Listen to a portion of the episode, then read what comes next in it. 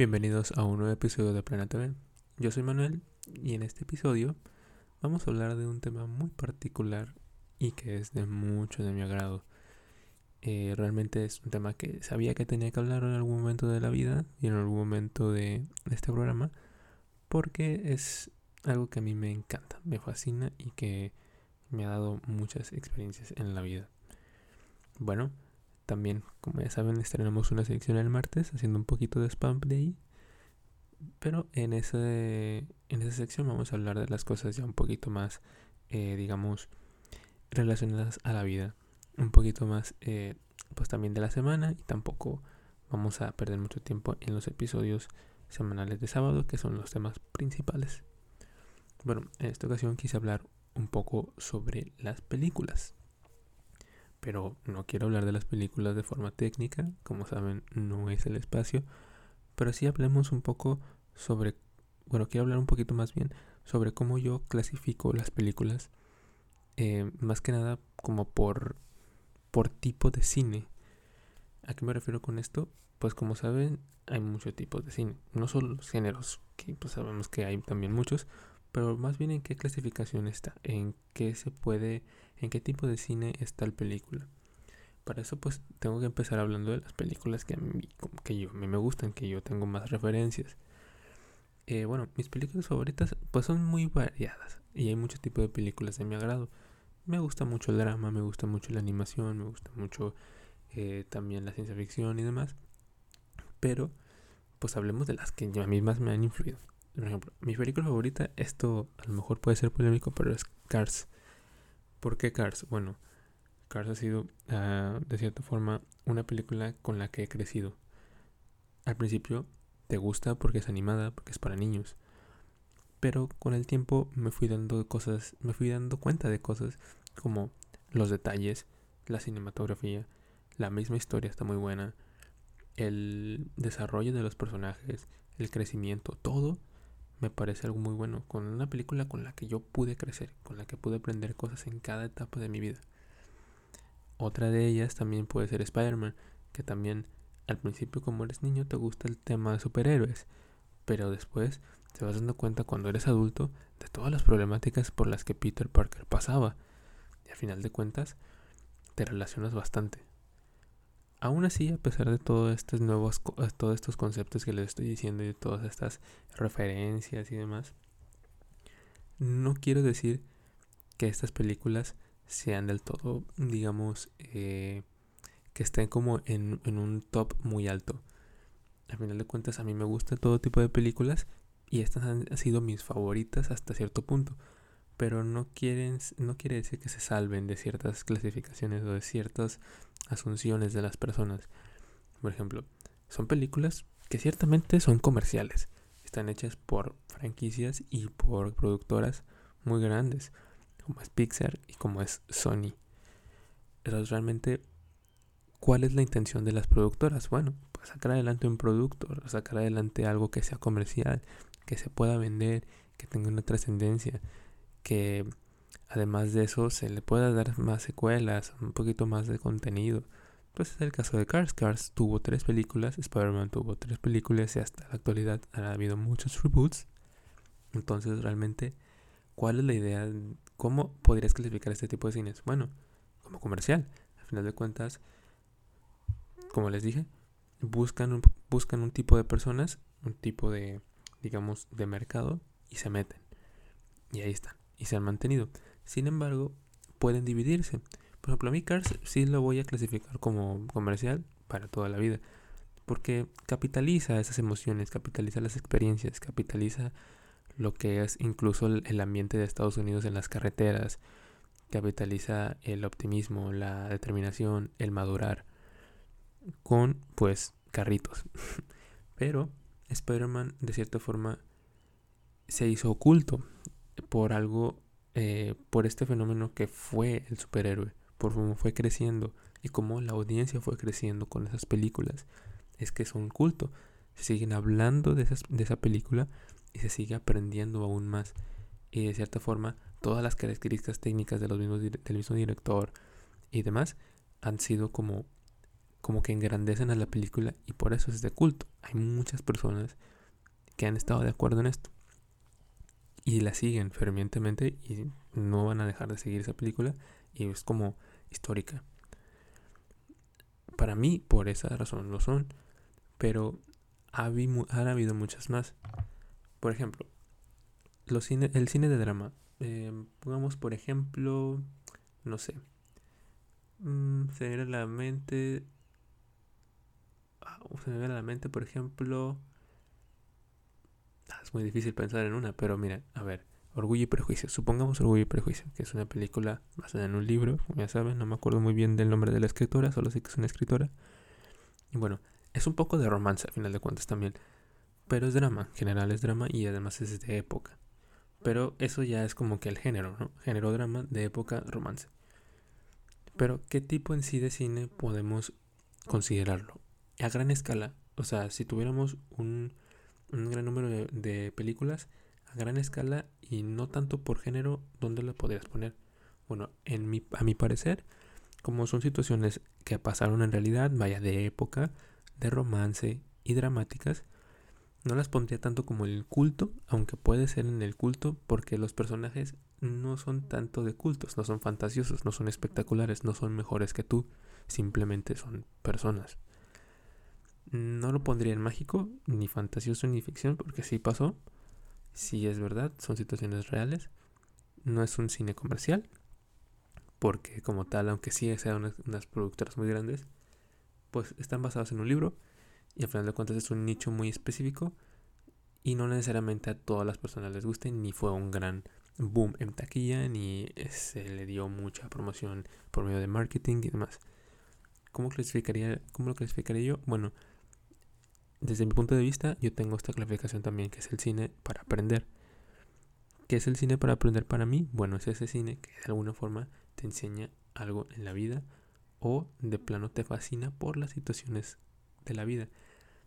Por lo general son drama, para mí es drama, eh, cosas eh, que sí pasaron en la vida real, basadas en hechos reales, o documentales.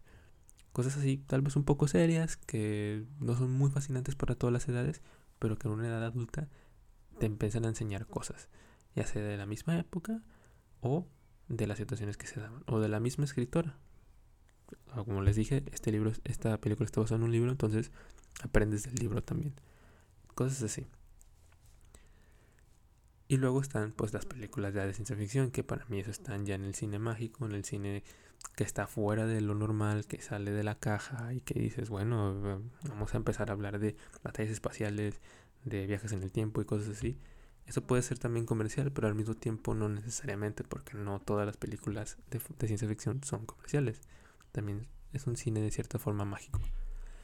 Y luego para mí otra vez, otra categoría es el cine, le llamo barato, pero barato nada más es por el presupuesto, vaya, por las cantidades de dinero que se tiene pero en general es el cine independiente, películas hechas y producidas por, eh, eh, por casas productoras muy, muy poco conocidas que están sacando una película y que bueno, de cierta forma tiene un cierto alcance y que pues bueno va, va ganando cierta audiencia y demás y que con poco se hizo mucho. Eso también es muy interesante de ver.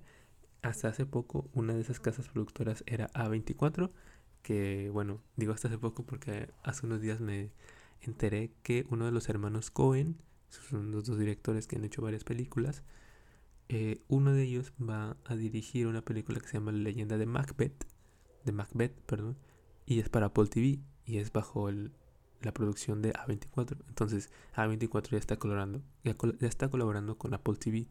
Entonces es como hmm, interesante como una casa productora que era muy independiente, con muy bajos presupuestos, que creo que hasta no pasaban los 10 millones de dólares por, por película, están haciendo cosas grandes.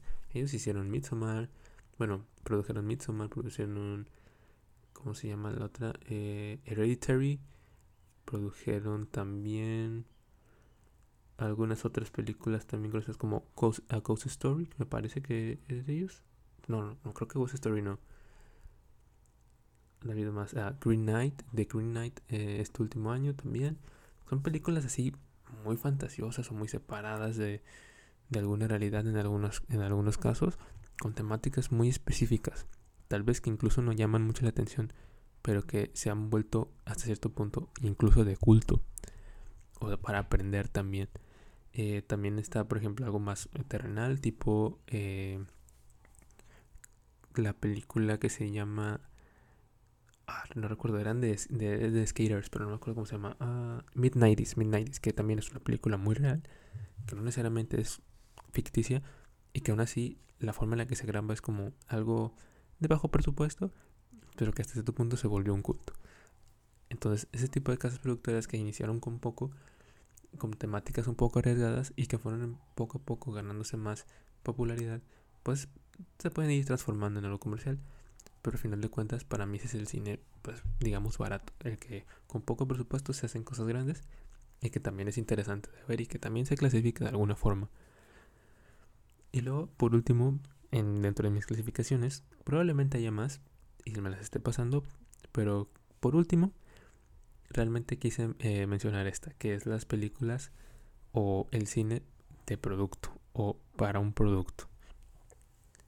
Eh, ¿Cuál es la diferencia para mí dentro de estas clasificaciones entre el comercial y el producto? Bueno, realmente no mucha, pero el comercial digamos que lo siento un poco más pensado, lo veo un poco más detallado y un poquito más eh, trabajado, ¿no? Porque las el cine de producto o de para un producto mm, lo relaciono directamente con las últimas películas que ha estado produciendo Netflix y Amazon y algunas plataformas de streaming que realmente su objetivo principal no es pensar más allá, sino, oye, estas, estas eh, cosas, estos, estas eh, imágenes, estos personajes, este, esta onda, has tenido mucho éxito, oye, ¿qué tal si hacemos una serie, una película, eh, una miniserie, un dibujo animado, lo que sea. Compramos derechos y hacemos una película y bajo ese resultado de números, porque se basan en números, sacamos más contenido. Entonces ese es el cine para el producto. Cuando la gente tiene buena relación, buenas interacciones, la productora se mueve y saca otra. Pero no le piensa más allá, no piensa más allá de cómo podemos hacer que la película sea trascendente, sea algo llamativo para todas las, para todo el público y demás.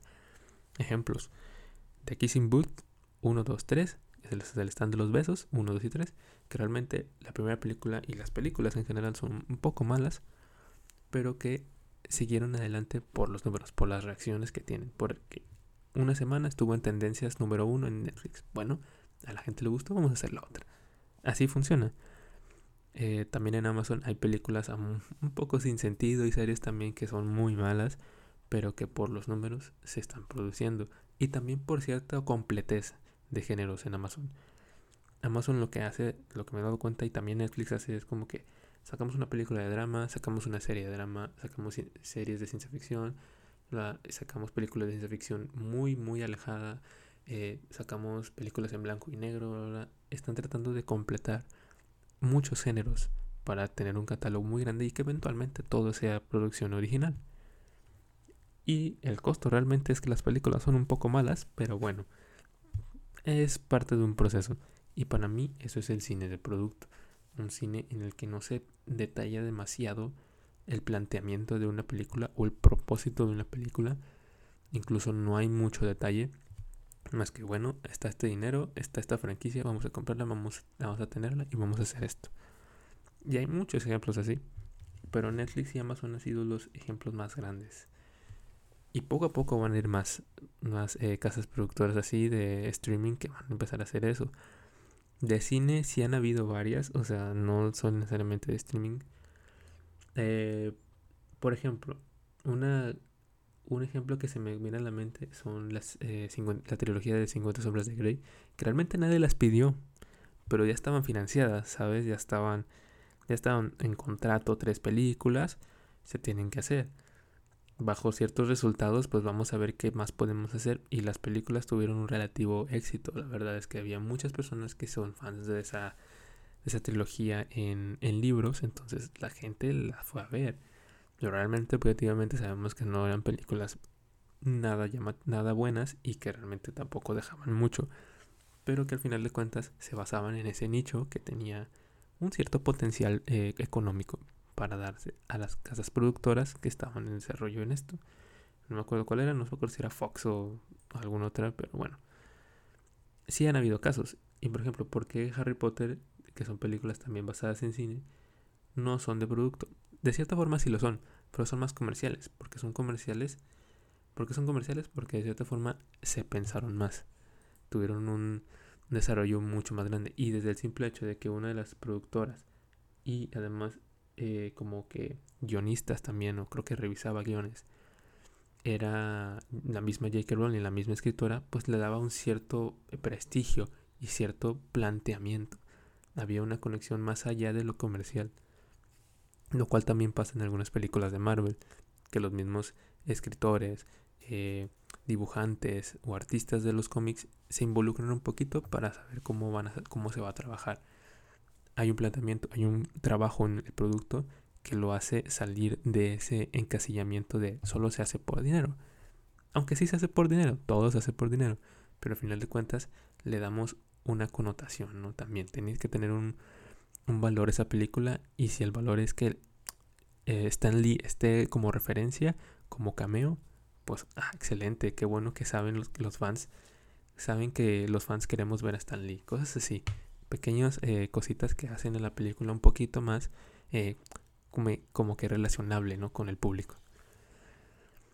Y pues sí, eso, es como yo los clasifico. A mí me sirve más que nada, no tanto como para eh, encasillar a, la, a, las, a las películas como de cierta forma y como, ah, esto no lo veo porque es este cine, no, me gusta más tenerlo en esta perspectiva porque de alguna forma me ayuda a simplemente, mm, no sé, de cierta forma categorizar, pero también de alguna manera explicar qué tipo de películas es. Porque a mí me gusta mucho el cine y realmente cuando una película me gusta, yo siempre la trato de aprender lo más que puedo. Y me gusta explicar a las personas qué tipo de película es. Entonces, esto me ayuda mucho. Ah, me pregunta sobre, no sé, Piratas del Caribe. Bueno, ah, Piratas del Caribe es una película pues, comercial, realmente. Es una franquicia muy grande, es Disney. Pues, ¿qué puedes esperar? Pues vas a esperar calidad y así.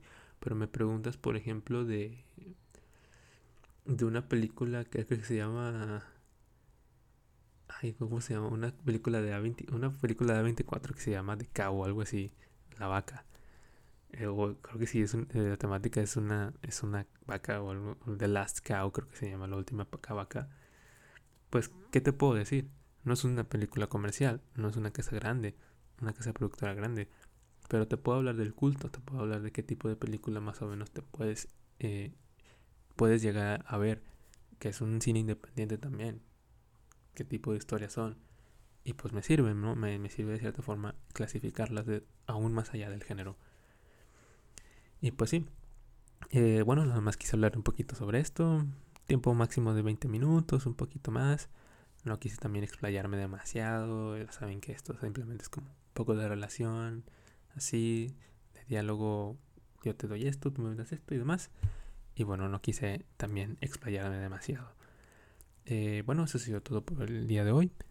Ya saben que me pueden seguir todas mis redes sociales, ManuelTrix2000 en Instagram y en Facebook Planeta B, que poquito a poco también vamos creciendo. Ya superamos los 50 likes, creo que ya lo había mencionado, pero otra vez lo menciono porque es genial. Y pues, las publicaciones también he estado teniendo reacciones y demás. Espero que todo esté excelente y que poco a poco vamos a ir creciendo más. Y bueno, eso ha sido todo. Nos vemos en el siguiente episodio de Planeta B. Thank you.